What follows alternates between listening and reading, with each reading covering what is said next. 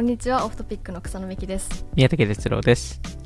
オブジェクト IO の沼田です。 retail futurist の最所です。 Cereal Talk ではアメリカを中心に D2C、リテールテック、次世代ブランドについて発信しています。この番組では毎週発行している私たちのニュースレターのトピックやリテール関連のニュースを雑談しながらお届けするポッドキャストです。はい、今回も、えっと、ニュース、気になるトピック紹介していこうと思うんですけれども、じゃあ宮武さんお願いします。はい。えっと、僕の方から、えーちょっと選べなくて2つの記事に、えーしちゃったんですけど、えー沼津さんが、えっと、どっか行ってる間に、えっと、一つ目、えっと、両方ともモダンリテールの、えー記事なんですけど、一つ目がちょ、ちょっと数ヶ月前の、多分2ヶ月ぐらい前の記事、えーなんですけど、あの、ファウンダーインフルエンサー、まあ、いわゆる創業者が、まあ、TikTok とか、えー経由で、あの、ブランド作りをして、で、えっと、そこで、えーまあ、あの、それによって売り上げが、えー売り上げ向上につなげると、まあ、いわゆるユーザー獲得、えーを行うというところで、で、実際、えっと、僕も知り合いの起業家とか、D2C ファウンダーとか、えーもう実際今、自ら TikTok、えーアカウント運営したりとか、えーしていて、あの、実際こういう、何ですかね、えっと、すごい親近感を得られるんですけど、あの、ただ同時に、あの、もう、フルタイムの仕事が インフルエンサーになってしまう、えーっていう課題を、えー感じてたり、えーするので、まあそこの、え課題感、えっていうのがあるものの、まあ非常に有あの有効的な、あの、やり方でもあるので、フライバイジンとかも、えーあとオーガストとか、えーもやってるっていうのが一つ目。えーで、二つ目の、えー記事が、えーこれもモダンリテールのものなんですけど、ポッシュマーク、えーっと、マーケットプレイスですね。えっと、ポッシュマークが、えっと、最近、えーまあ、ユーザーが、えーライブ配信、プラットフォーム上でできるような機能を、えー出しているんですけど、最近結構マーケットプレイスが、あの、こういう、その、えーライブ配信体験とか、まあ、ライブコマース機能とかを入れ、えー込み始めてまして、まあ、ゴールドベリーとかインスタカートとかウィッシュとか、えーも入れて、えーいるので、まあ、こういうなんか TikTok 的なフィード、えーみたいなものを、えープラットフォーム側も増やしたいんじゃないかと。で、一つ、まあ、理由は多分二つあって、一つがディスカバリー、えーを、えっと、まあ、増やしたいっていうところと、もう一つがコンバージョン率、えーっていうところなので、まあ、こういう、なんですかね、そのプラットフォームが、その、動画、えーに、えっと、寄せているというところで、えっと、まあ、なんかこういうトレンドって、なんかこの二つのまあ動画系の、えートレンドって同時に起きてるかなっていう、えーところを、まあ、この記事、二つの記事を通して、えっと、見えてきたかなっていうところですね。なんか、ファウンダーのインフルエンサー化って逆に、その、インフルエンサーが D2C ブランドを立ち上げるっていう流れも結構あるじゃないですか。はそうじゃなくって、もともと、その別にインフルエンサー的な活動してなかった人がブランド立ち上げてから逆にインフルエンサー化するっていう、うんなんかその、逆になってるんですね。そうですね。あの、ど、どっちもっすよね。うん。そうですね。どっちもあるっていんうところなんですけど、その、まあ、この記事で話してたのはどちらかというと、その、えー、もともとフォロワーがあんまりいなくて、で、まあ、このブランドを通して、まあ、そのブランド紹介ししながら、えっと、見せるというところで、まあ、いわゆるその、あの、フォロワーが逆にいないからこそ親近感が得られる。まあ、一般のお同じような課題を持って、えーいるというふうに認識されやすく、えーなるっていうのが多分大き大きいのかなと思いますね。うん。なんか、やっぱりその、その側面もあるし、SNS のアカウントって、やっぱそのブランド公式より個人の方が面白いうん。感覚ってあるじゃないですか。やっぱり説得力もあるというか。なんで、その、まあ、ブランド公式のアカウントだけじゃなくて、そのファウンダーのアカウントの方が、なんか伸ばしやすい。うん。あうんうんの、ツイッターとかでも、インスタとかでも、TikTok とかでも、まあ、TikTok とかでき企業アカウントでバズってるってあんまないじゃないですか、むしろ。うんう。うんん。個人アカウントの方がやっぱ圧倒的に強いイメージがあって、まあそういう背景もあって、なんか、そういうファウンダーがそれをいうことをやるっていうのは言って、なんか、理解、自分的にも、あそ、んそう、なるほどねっていう感じですね。そうですよね。まあ実際オーガストとかまさにそうなので、オーガストの TikTok アカウントって33.5万人のフォロワーがいるんですけど、創業者のナディアさん、えーは400万人。えーのフォロワーがいるので、まあ圧倒的に違う、えー数字を、えー出してるっていうところと、まああとやっぱり、ただ難しいのはこれってスケールできるのかっていうところですよね。その一人、えーのファウンダーありきの、えー状況に陥ってしまうのは良くないんじゃないかっていうところで、まあそういう意味だとフライバイジンとかは結構ここら辺をすごい気にしていて、最初は、あの、創業者のジンさんが、あの、パーソナライズされた、あの、その感謝、あの、メールとか、そういうのを、えー、一人一人に送ってたんですけど、後々やっぱりスケールしないといけないっていうところで、うん。うん、えー、すごいガイドライン、その、社内の、えー、SNS ガイドラインにめちゃくちゃ投資を、えー、投資とか、まあ、時間をかけて、いわゆる、どんな、誰が、えー、フライバイジンの投稿をしても、彼女っぽく、えー、聞こえる、えー、そのトーンで出せるっていうのをすごい意識して、えー、作ったらしいので、やっぱりまあそういう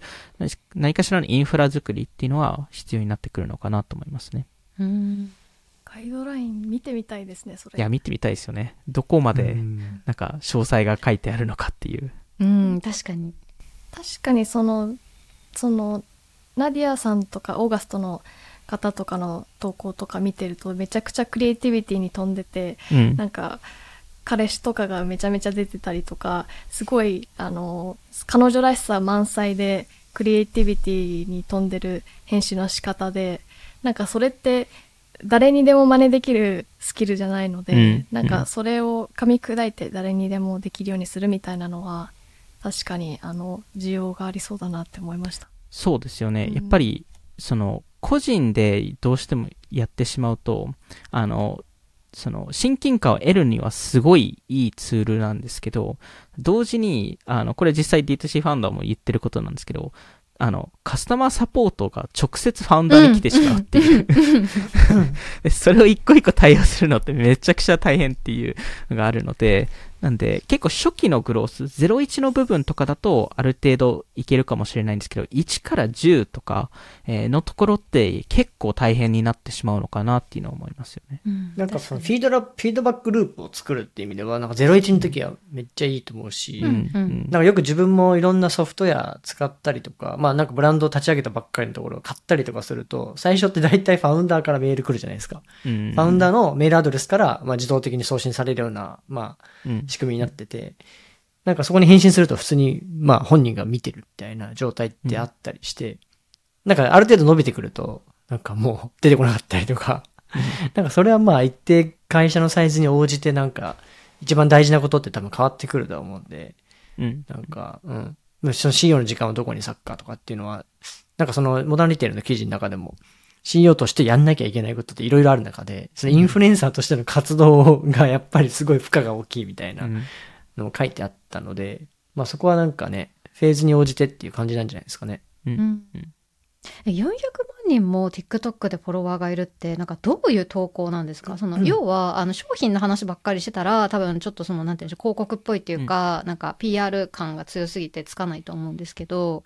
なんか、どういうバランスというか、どこが評価されてる感じなんですか？実際そのパーソナルな情報とかも結構出してたり、まあそれこそ草野さんもさっき話したように、その彼氏さんが出たりとか、えもしてたりするので、なんかその、あの、なんかいろんなパターンの多分投稿があって、例えばその、えー、CEO としての一日を紹介するとか、えー、なんかい、その会社関連のものもあれば、もう完全パーソナルなもの、えー、もうどっちもあったり、あと Q&A をすごい頑張ったりとか、えー、するところとかもあるので、なんか投稿は本当に幅広くや、試してるっていう感じですね。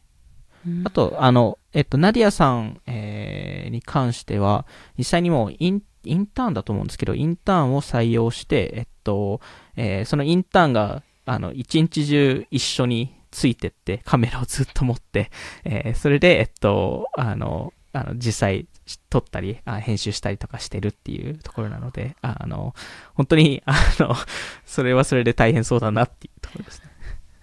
えー、なるほど。あ、じゃあなんか、ここの部分、あなたの生活をコンテンツ化すると、なんか TikTok でバズりそうな気がしますみたいなのを、そのインターンの子が常にやってるってことですね、一、日の中で。じゃあ、部下をガン詰めしてるところはちょっとカットして。ああ、確かに。撮ってんじゃねえよ、今、みたいな。今、ちょっとカメラ、カメラオフして、みたいな。それでもちょっと怖いですよね。よく今までの D2C ブランド透明性とか、確かに内部の告発みたいなので、あった今まであったのであこんなにキラキラ生活してるけど裏ではみたいな風に言われるのリスクも確かにあるなっていうのは思いましたそうですよねうん。特にそのインターンが TikTok ね。うん。そうですね。インタあの、ーンが裏切る可能性ありますからね。実は、実、実は裏ではこうなってましたっていう。ずっとカメラ回せる立場ですもんね。そう。いや、なんかでもそう思うと、その、もうなんか結構、ブランドを立ち上げるってことは、なんか自分のパーソナルをある程度出すことと、こう、不可分になってるっていうところがまたなんかちょっとネクストステージに来てる感じはあるというか、なんか前は別に、なんて言うんでしょう、そのインタビューに答えるとか、っていうことはあっても、その生活まで出すことってそんななかったのが、まあそれこそやっぱりその動画とかっていうのが増えたことで、まあ日本でも、まあこういうそのポッドキャストとか、あの YouTube とかでこう音声流すってなった時、やっぱり自宅が出るわけじゃないですか、ある程度。みたいなところをある程度こう、まあ対策するというか、もそうですし、なんかその、どこに行ったとかっていうのとかも、結構やっぱり、あの、ちょっと時間ずらすとか、うん。誰と会ったとか、なんかそういうのとかからこういろんな、もうなんかちょっとその、なんていうの、プチ芸能人っぽくなってくると、なんかこう、その覚悟がまた必要になってくるというか、そうですね。宮武さんはその覚悟がやっぱあるみたいなんで。そうなんですか？そうなんですか？ぶち芸の、違う。覚悟を持って、あ宮武、今あそこにいるぞみたい そんなこと起きたことないんですけど。な。ないですか？いやでも宮武さんはあの日本にいないと思われてるから、みんな日本にね、あ、それはだからそういう見かけてもあ、なんかそういう、なんかちょっと似た人かなみたいな感じでスルーされる可能性は。アメリカにいるって見せかけてんだよ、だから。い今やもで見つかっても。個人が出なきゃい、出なきゃいけない、いけないわけじゃないんですけど、そうじゃない伸び方してるブランドもあると思うんだけど、でも SNS がやっぱディストリビューションっていうか認知チャンネルとして機能してる中で、そこを効率的に活用していく、うん。ハックしていくには、多分、ファウンダーとかが出ていく方がいいよね、みたいな感じで、だんだんそっちにも寄ってきてるのかなっていう。まあ、特に TikTok はそうですよね。その、うん個人個人のそのストーリーを話した方がいいので、うん実際に間違いないです D2C ファウンダーだけではなくて、もうソフトウェア企業もやってるわけなので、そうですあねの。、まあ、しかもその、それによって、そのユーザーも投稿とかしてくれると、まあ、 Notion とかはまさに TikTok 経由での伸びたりもしてるわけなので、そうなんですか？ Notion はみんなそのテンプレを見せ見せて、見せ合って。使い方みたいな。うんはい。そういうのはすごい増えてるので、やっぱり、あの、本当になんか個人が、なんか動画で、えーどう見せるかっていうのは、すごい重要になってきてますよね。うんそうですね。まあなんか、それ、そういうトレンドがあるのと、あとそのプラットフォーム上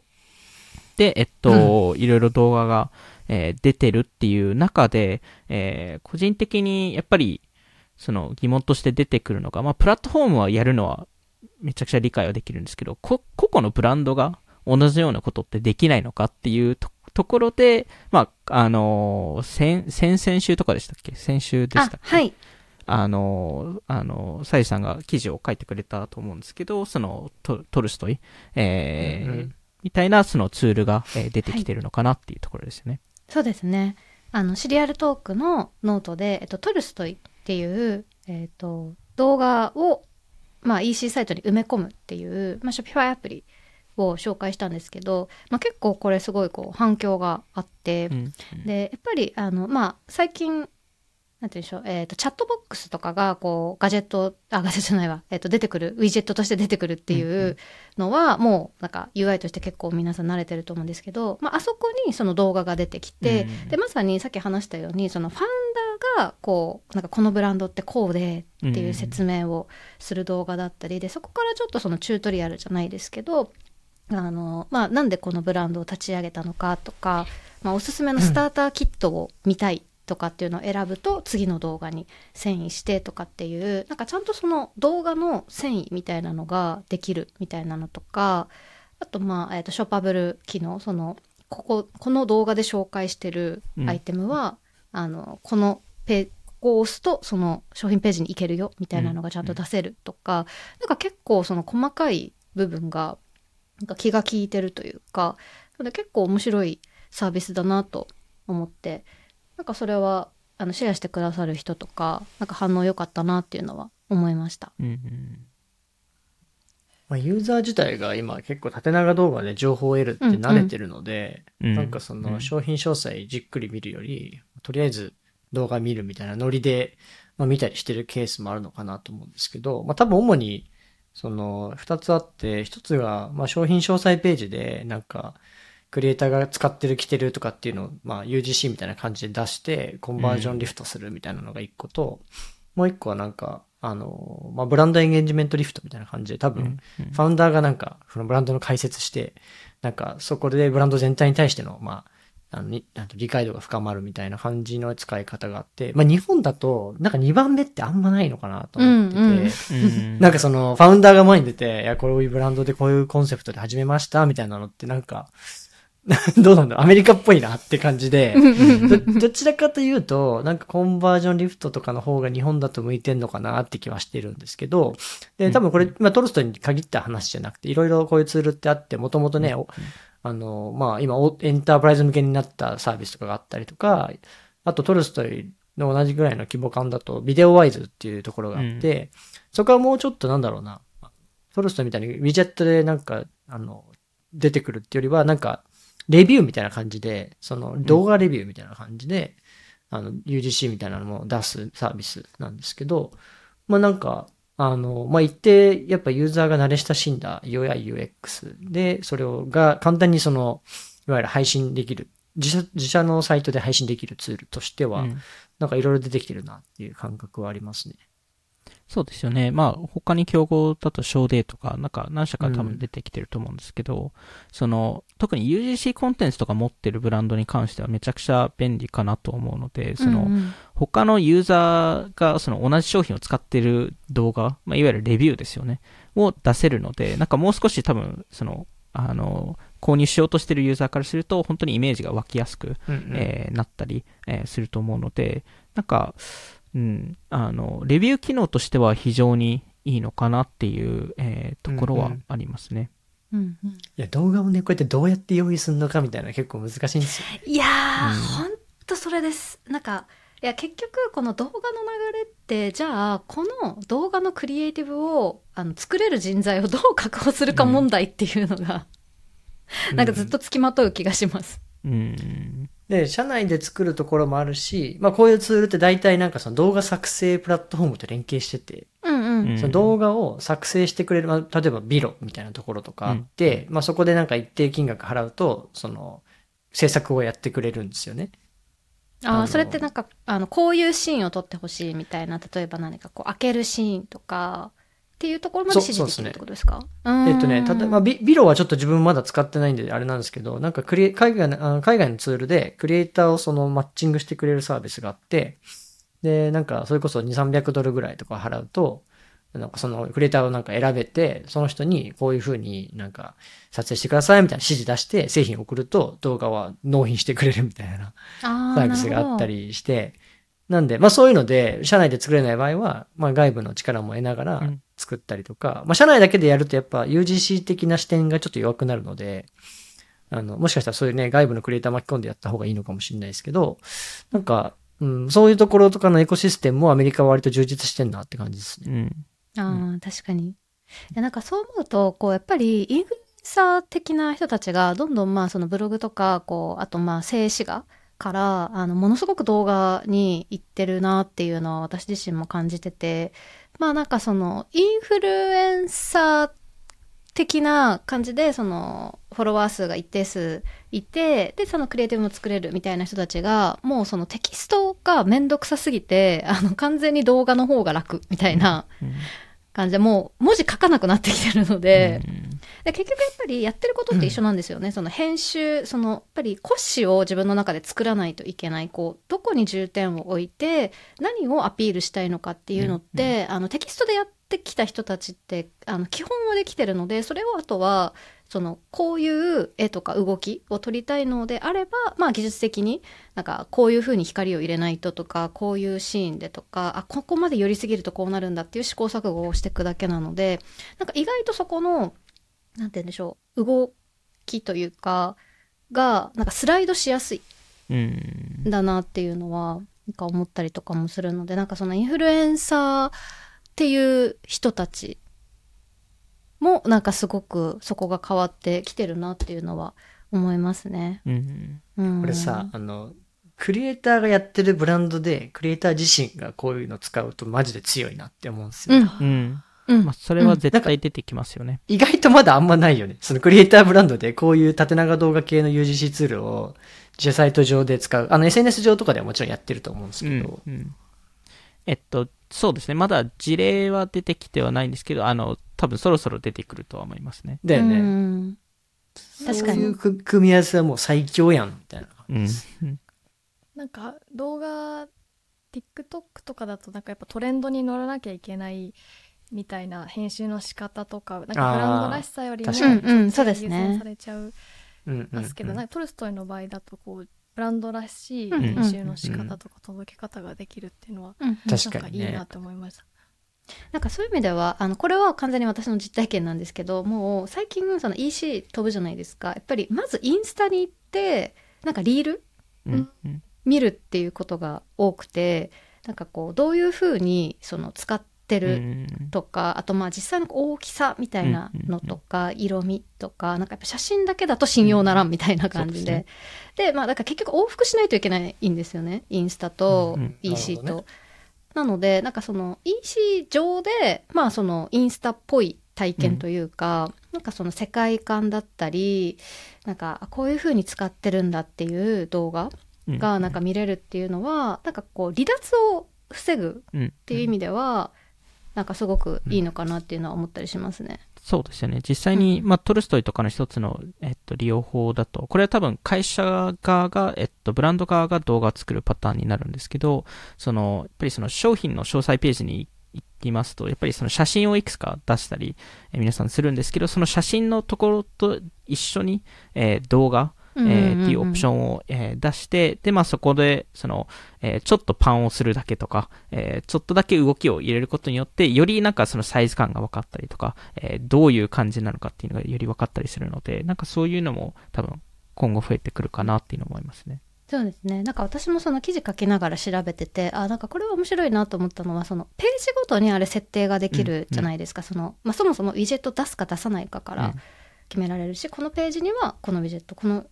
ページにはこのウィジェットみたいな形で。なので商品ごとにそこは設定できるっていうのも、なんかすごくいいなと思いますし、あとまあ地味にその、それで動画をこう設定をしても、そのサイトのスピード自体は落ちないっていうのもなんか結構大事な気がしてて、なんか結構読み込みずらすずらしてるから、そうそう。ですね。うんうんうん。商なんか埋め込み細ってほんと下半分見れられないからね。うん。下半分ってご50%ぐらいの人って結構その商品詳細長いページだと下半分いかないので。うんで、大体動画って下の方にありますよね。うんうんあ、そうそうそうそう。だから見つだからウィジェットけてもらえてで、そう、ウィジェットで上にあるって結構いいなっていうのと、うんでなんかむしろ Shopify がデフォルトでこういう機能をつけそうな気もするんですよね、いずれ。うん。うんその商品詳細のイメージのなんか下とか横とかに、あの、こういう縦長動画を、まあ、出せるみたいな。多分今もね、商品イメージとかで縦長動画いけなくはないと思うんですけど、それに対応してる多分デザインテンプレートが少ないのであれなんですけど、うんああ、なるほど。なんかまあそういうのがもしかしたらスタンダードになっていく可能性は一定あるうんうん気はしますね。確かに。なんかたまにその商品詳細ページの下の方に、その YouTube で埋め込みみたいな、されてることとかあると思うんですけど、うんなんかまずそこにたどり着けないし、なんか、わざわざ YouTube を再生してまで見たいわけではないっていう、このうん絶妙な心理。だから15秒ぐらいのなんか10秒とかのそのインスタントなんで、情報としてなんか取得したいみたいなイメージですよね。うん。ですですです。そうそう。なのでなんかこの、同じこう動画って言っても、なんかやっぱりその縦長っていうのもそうだし、あの、さっき草野さんがおっしゃったみたいな、なんか TikTok だと、今度やっぱ TikTok のフォーマ、うんなんて言うんでしょうかね。あの、うん感じとか、なんかリールとかの方がもうちょっとなんかブランドっぽいみたいな感覚とか、なんか微妙にやっぱりその消費者心理としてありますよね。なんかこれは